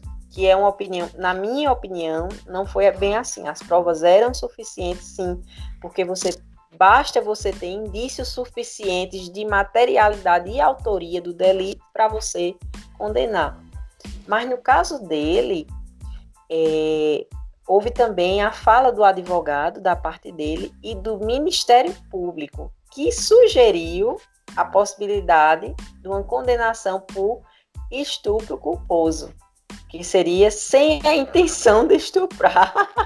É, entende por que, que é surreal, gente? Porque assim, só é. para constar, é só para constar, a gente tá falando de aborto, não vou fugir do assunto, é. tá? A gente tava falando de aborto e, e, faz pouco tempo que, para a felicidade de todas as mulheres argentinas, o aborto ficou legalizado lá na Argentina, né? Então, assim, acho que com 12 semanas, se não me falha a memória, a mulher já pode abortar. E eu ouvi um, uns comentários no, no, Instagram do Quebrando Tabu, que era mais ou menos assim: é, é, estupro, culpo, é, sexo sem consentimento e, e, estupro culposo são coisas diferentes. Né? Você, você ser estuprada é uma coisa, mas o sexo sem consentimento não. Então não tem por que legalizar o aborto. A mulher foi lá e fez o sexo. E eu fiquei, anjo, é, Deixa eu te explicar. Totalmente sem noção. É, é, foi basicamente isso. O estupro, ele é o sexo sem consentimento, porque não é que você está amando a pessoa, não é esse tipo de sentimento, não é com o sentimento, mas é você consentir, você dizer, não, beleza, bora trepar. Não é isso. O estupro é justamente quando uma pessoa não quer fazer sexo e ela é forçada a fazer aquilo. Isso. Inclusive pessoas casadas. De... Sim. Sim. Se você for casada, Eu duvido que as nossas avós não tivessem sido, sido estupradas. Exatamente, exatamente. Se você for casado e você não quiser, você não consentir e a, a, o seu esposo obrigar, é um estupro. É um Independentemente estupro. se você tem um vínculo, se você tem uma, um vínculo emocional afetivo com aquela pessoa, se você conhece, porque eu acho que na cabeça desse rapaz ele pensou, ah, mas ele, ela passou a noite toda com ele, é, deu todo entender que queria ter alguma coisa e no final disse que foi estupro. Sim, mas não é o fato de conhecer a pessoa, de estar tá namorando, de estar tá ficando, que é, ali isenta a pessoa de culpa. Não é isso. É o fato de não consentir o ato, entendeu? Que, e outra, muito importante, o estupro não é apenas a, a, a inserção do pênis na vagina, não é só isso, não é a conjugação carnal. O estupro pode ser advindo de um beijo lascivo. O que é um beijo lascivo? Um beijo sem permissão, um agarramento, uma coisa também pode ser considerado é, estupro. Muitas desenhando, não levam Desenhando para vocês. Desenhando para vocês. Branca de Neve, A Bela Adormecida são personagens da Disney que foram estuprados. Porque para acordar a princesa eu tenho que beijar alguém que não me consentiu aquilo. Exatamente. Quando o carinha, quando o carinha te dá aquele beijo de surpresa, é, então, e que você não queria, é então, é estupro. E é bizarro é. porque você vê é, Marina Ferrer com toda. Chegou lá, falou: Isso aqui realmente aconteceu, eu fui violada, tomar aqui, tá, as provas e tal. Ela ainda foi. O cara ainda foi inocentado. E aí vem essa, essa pessoa que você, por questões judiciais, por questão de caráter de respeito, não citou nomes, essa pessoa mentiu para poder abortar e ela teve que utilizar do estupro como mentira porque era Exato. a única via que ela tinha para poder abortar. Para poder conseguir abortar. Então, e, e ela foi, e, o, e, o caso foi, foi levado adiante. E eu não duvido que tenha sido levado adiante por conta do aborto. Eu posso estar toda errada nessa questão, mas eu acredito que boa parte desse caso só seguiu adiante porque ela abortou. Sim, sim, é possível, é possível. Porque a partir do momento que ela está ali no, no inquérito, na investigação, ela teve que levar o laudo do hospital, é, a, a, documentação médica que havia realizado o procedimento, tudo isso. Então, assim, virou, é, é, é tudo virou contra ela, porque ali ela estava num processo que supostamente ela tinha sido a vítima de um estupro, e a partir do momento que ela confessa que não foi, ela estava sendo indiciada por aborto ela ia é, ser. É complicado, né, ser mulher. Ela, e isso, ela ia passar por um processo, por um julgamento perante o júri popular, como se tivesse cometido um homicídio. Não é interessante? Isso. Me porque fria, assim, mas, mas para para pensar. O, o pessoal fala sobre é, não, eu sou a favor pró-vida, né? Sou a favor da vida. Mas e a qualidade da vida dessa pessoa? Porque milhares de crianças não têm o nome dos pais no registro, né? A gente tem uma amiga próxima que passou décadas sem saber quem era o pai. Cresceu sem a presença do pai. Eu né? preciso fazer aí, um processo para descobrir quem era o pai. Para descobrir quem era o pai. Quantas pessoas tem tempo, paciência, dinheiro, disposição, é, consegue ter o mínimo de dignidade financeira para poder descobrir quem é o seu pai. né? É. Porque, como eu falei lá atrás, o aborto foi legalizado para os homens porque é a mulher que tem que parir. E aí a gente não tem esse, esse respeito com, com a gente acaba não tendo essa educação de, de respeitar o nosso, a nossa vontade, o nosso tempo. Aí soma com a sociedade que diz: não, mas você tem o tempo para engravidar. Você já está passando o tempo de ser mãe. Acrescenta com o fato de que a gente Ou não seja, tem uma educação sexual. Ou tem. seja, a mulher não deve. Isso aí é uma mensagem entre linhas, né? A mulher não deve fazer sexo. Se ela não quer engravidar, que não faça sexo. É isso que eles querem dizer. Ela não pode então, a liberdade. Ela não pode usar gente... e vir, né? Eu não sei se há alguma é. lei com o nome do, do direito de ir, não sei se. Isso. Eu, eu acho Temos. que é, é, é muito o isso. A gente não pode... né? Isso. Exatamente. É aquela velha história, assim. É... A gente precisa lutar, né, amiga? Assim, se a gente conquistou e a gente chegou até onde chegou, é porque não foi em vão, minha gente. Eu acho que o mais importante, a mensagem mais importante que a gente quer deixar aqui hoje é: não foi em vão o que essas mulheres passaram é, para poder a gente ter o mínimo de dignidade, porque o que a gente tem ainda, ainda é mínimo, que é o direito de estudar, o direito de ter uma profissão. Só foi isso. E o voto, né? Que infelizmente em alguns países, infelizmente esse é voto ainda, né? né? Mas Tem, existem somos... países que a mulher não. Desculpa te interromper. E não, desculpa não. também a quem está ouvindo, que às vezes dá um delay de algum de um tempinho, e aí o que eu falo às vezes demora para chegar lá para Mona. Mas é tipo, tem lugares no, no mundo que a mulher não, tem, não pode dirigir. Tipo, ela não ela por lei, ela é proibida de dirigir. E é muito estranho. Eu, eu não quero que as minhas sobrinhas cresçam num país em que elas não tenham direito sobre o próprio corpo. Porque a gente é objeto desde a infância. É, amiga. Olha, e essa questão é complicada, viu? De direitos de cada país. Eu vou dar só um exemplo a você para a gente Ai, fechar essa parte. É, isso é bem complexo, porque é o seguinte: nós temos os direitos humanos, isso que foram estipulados, e temos a ONU como um órgão responsável por manter, por cuidar desses direitos humanos. Desde, a, desde a meados da Segunda Guerra Mundial, que a gente tem é, a ONU, né? É, acontece que esses direitos humanos muitas vezes são bloqueados em vários países em decorrência da chamada soberania. Que seria a soberania? É o poder de cada país, né, no caso os governantes, de determinar quais são as, as normas de segurança e o que é melhor para os integrantes daquele país.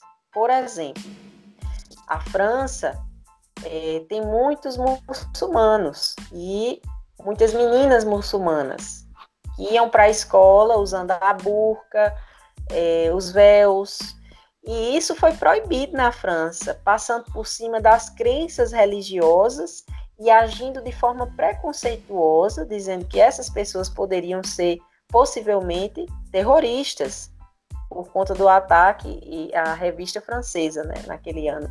Nem me lembro mais qual foi o ano. Era, era Mas... uma charge.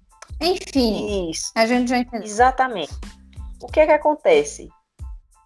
Eu, na, na faculdade, eu briguei, eu argumentei com os professores que não, eles deveriam respeitar os direitos humanos, é a questão da crença, e que eles não poderiam afetar, assim, a cultura das pessoas.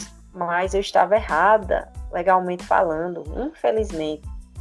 Pois a soberania do país está acima dessas questões aí. Então, o que me deixa mais triste, porque, por exemplo, na África, é, temos alguns países da África que ainda praticam mutilação genital das meninas.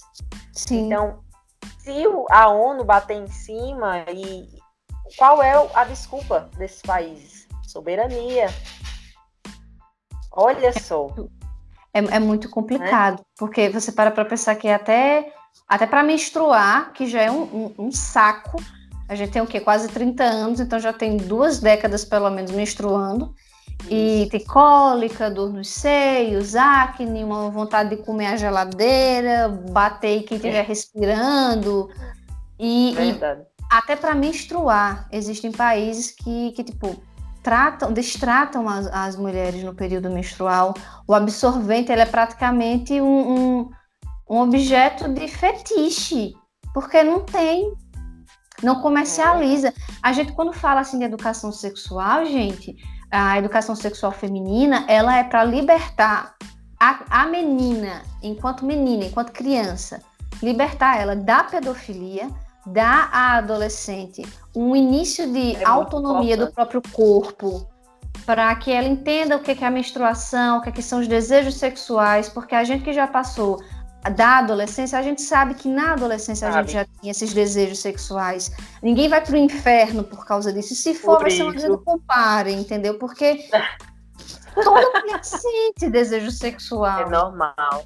É normal, é, normal, é, é saudável. É e, a gente é educada a ser reprimida. Então, você imagina, a gente tem o clítoris, clitóris, eu nunca sei como, como chamar o, o, o, bebê, mas a gente tem uma vulva que é, já é julgada pelo formato que ela tem, né? Porque ela tem que seguir um padrão é, infantil, que é outra tem coisa que a gente, é, que é outra coisa que a gente pode adentrar até numa parte 2, se vocês quiserem, de, das questões da pornografia, né? Como a pornografia perturba a vida da mulher.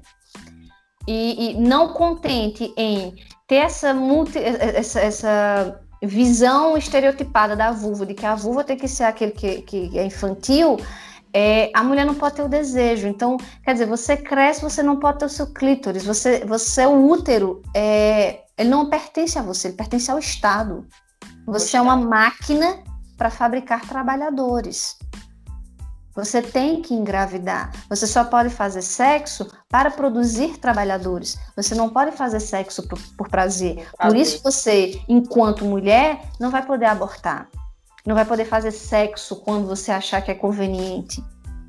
Nunca com menores e nem à força. Não, vai ser só com o cara que está querendo te estuprar porque você estava usando um biquíni, querendo é, estabelecer a você a vontade dele e você que se lasque. Então, assim, a gente tem que ter uma.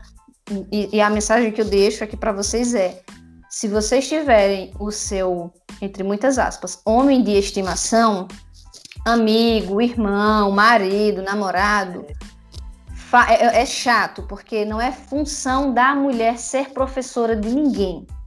Hum, mas, mas infelizmente, se a gente quiser pelo menos né, conquistar mais coisas, a gente quiser, assim, obter mais espaços, porque é necessário, gente, é necessário. O diálogo para desconstruir a masculinidade frágil.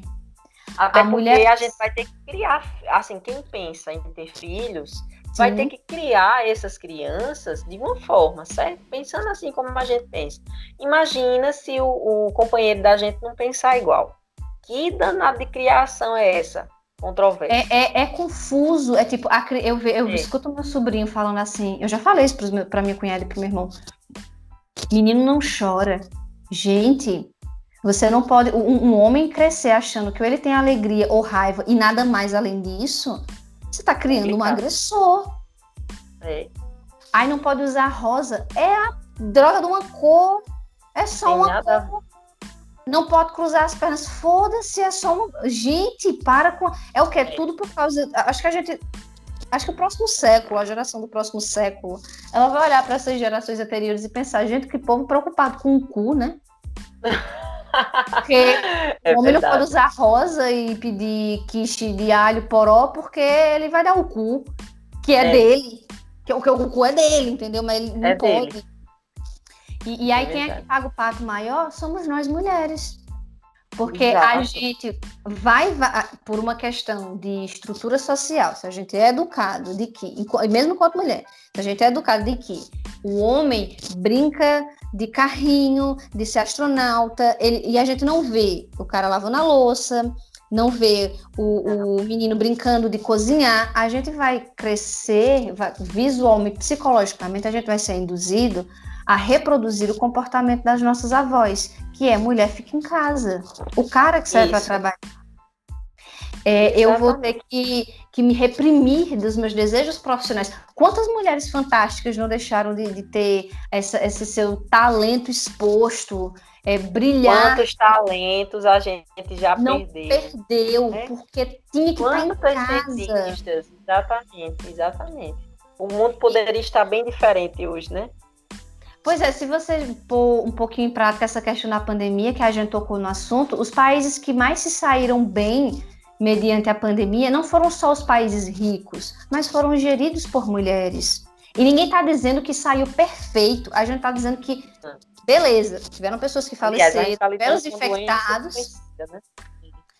Isso, mas, mas soube cuidar a mulher para ter, infelizmente, a mulher para ter uma sociedade mais segura para ela, ela vai ter que reeducar o pensamento masculino, vai ter que definitivamente destroçar a masculinidade tóxica, porque ela é tóxica para quem valida nos outros e valida para si. A mulher também pode ser machista. A gente Se a vai gente ter fica que calada, a gente aceita, viu? Se a gente fica Ah, calada, a gente muito. aceita. Eu não sou de brigar, eu não sou de brigar, mas eu sou firme. Quando alguém solta uma opinião machista ou uma piada machista, a primeira coisa que eu faço é não rir. Eu olho e fico olhando. Aí a pessoa chega e fica, né? Nossa, ela não riu. Né? Já começa o afastamento por aí. Eu não sei se né? é bom, eu não sei se é bom, mas eu sou debochada. É, não, mas é uma forma de defesa também. Eu acho que seja uma forma de defesa. Porque A primeira coisa que eu faço é não rir. E a segunda coisa que eu faço é mostrar por quê. que não tá teve errado. graça. Por que, que não teve graça? Tá entendendo? Eu digo, aí a pessoa já não, não é mais. Pronto, é, meu esposo tem um tio que ele é extremamente machista. Ele morre de medo de conversar comigo. E eu também nem faço questão, sabe? Porque é uma pessoa que eu não quero ter no meu convívio. Sinceramente, de, meu Deus, não quero ter no meu convívio. E, e- e é bizarro, né? vez- Porque toda vez que ele vem, que ele trata de um assunto, ele leva uma lapada. Eu não deixo de dar, amiga, porque é, a gente sabe o que a gente passou, o que outras mulheres Passa. passaram por nós. Então, se a gente fica calada, é pior, sinceramente. A mulher que ela tá passando por isso e ela não encontra. Pronto, se você não pode falar, se você vai ser violentada, vai sofrer um tapa por conta disso, vai é, é, ali sofrer alguma coisa naquele momento, tudo bem, não fale, mas também não ria, saia de perto, não compactue com a situação, porque você não está ajudando, está atrapalhando. Sinceramente, é complicado. é, é- é Muito muito delicado, porque a gente quer uma sociedade que a gente. É, é- que é o mínimo, o direito de ir e vir, É. né? É o, o ser respeitado, tanto financeiramente quanto moralmente, fisicamente. Profissionalmente. Porque a exatamente. gente, a gente, enquanto mulher, a gente não tem muita perspectiva. Se a gente não tiver cuidado, a gente perde a perspectiva do que é ter Já uma tem. profissional, né? Eu vejo assim tantos homens que começaram depois dos 40, brilharam depois dos 50 anos em, N, em, em X carreiras, e a mulher tem uma desvalorização assim gritante. Ela não pode envelhecer, né? É, é, é, é doido isso. E, eu- e isso é muito da cultura da pedofilia, né? A novinha, a mulher tem que estar novinha, ela tem que ser eu peço- jovem. Peço licença bem rapidinho. Eu acho que é meu pai que tá ligando. Fechando o assunto, que ele é longo, se não der um freio, a gente não termina nunca mais. Mona, Mas você tem sugestão? Partes, né? Não, com certeza. A gente desenrola outras partes. Tu tem alguma sugestão de filme, série ou livro que você possa deixar para quem tá ouvindo? Nossa, eu tenho. Eu tenho uma série que eu acompanho. Engraçado. É, é uma série de romance, né? Uma série de romance que dificilmente você vai prestar atenção nessas coisas, assim, de luta feminina, de. É, mas que tem, que é gostoso de assistir para quem gosta de romance, mas ao mesmo tempo tem essa coisa também educativa, mostra como era complicado e como ainda é em alguns períodos, né, do tempo, que é Outlander. Eu gostei Hum. muito de assistir Outlander, muito mesmo. Eu acho que tem muita coisa boa ali. Pra... É, para essa coisa assim de você, você pode entender o prazer feminino e ao mesmo tempo a, a, a importância da mulher é, e das profissões, de como ela pode ser, como pode se sair bem, como pode ser a protagonista, tu tá entendendo? Porque no Sim, caso do, do, do seriado Outlander, é ela que é a protagonista. Geralmente os protagonistas são homens, né? E no caso de Outlander, não, ela, a história gira em torno dela. É, e, e outras séries históricas que são mais embasadas assim em questão da história feminina, eu acho que aquela é, The Crown também, a história da rainha, porque Ah, assim, The Crown, isso. por mais que ela tenha nascido cheia de privilégios, existem alguns adendos a serem feitos, né? Que para ela estar naquela posição, ela também passou por alguns problemas familiares. é, e ela não foi educada da mesma forma de, de todas as pessoas, não estudou em escolas como outras pessoas comuns estudaram, ela teve muito da vida dela poldada, porque ela ia assumir um papel de responsabilidade. Então é para ver os dois lados, não só da pessoa que não tem condições, mas também daquela que tem um papel muito importante perante a sociedade e teve a vida dela ali poldada por outros homens, né? Sim. O que é importante, porque ela tinha uma posição importante, mas a vida dela era regida por outros homens. É, então é uma, uma. Eu acho que. Deixa-me ver mais algum. Um livro. Nossa, eu acho que de. Um livro que eu li, que eu gostei muito, assim. Que ele não é muito voltado para essa questão feminina, mas é voltado para a questão do poder e do homem, do masculino, para você ver como é é uma questão histórica, está muito arraigado. É o príncipe de Maquiavel. Porque o príncipe mostra não só essa questão do, do homem, do poder do homem, mas também da questão política. É bom também para quem gosta dessa parte política, porque vai mostrar o porquê que os governantes de hoje ainda continuam com essas mesmas características. E Maquiavel, naquele tempo, já, já tinha isso em mente, já dizia o porquê, tá entendendo? Então acho menino que é bem interessante.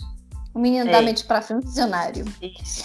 A minha sugestão, ela não é tão culta, mas eu achei legal. É, é, mais, é mais soft, que é Big Mouth, que é uma série que tem na Netflix. Ela vai falar Também sobre. Já assisti.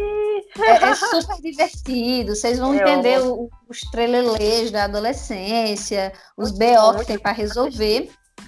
É, tem uma que eu assisti, tô terminando ainda, mas já recomendo, que é Ginny e Georgia, que é a história de uma mãe e de uma filha que elas se, elas não elas vivem quase como nômades em função dos comportamentos da mãe e no decorrer da série você vai perceber todas as entrelinhas de questões sociais que fazem com que elas vivam dessa forma, com que elas não consigam criar exatamente raízes.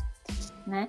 É, e tem outra que, para quem quiser aprofundar, mas aí adentra um outro assunto que a gente vai falar no outro episódio, sim, que é Sky Roxos, Horrors. Eu não sei pronunciar em espanhol, gente, desculpa. Também não conheço, é.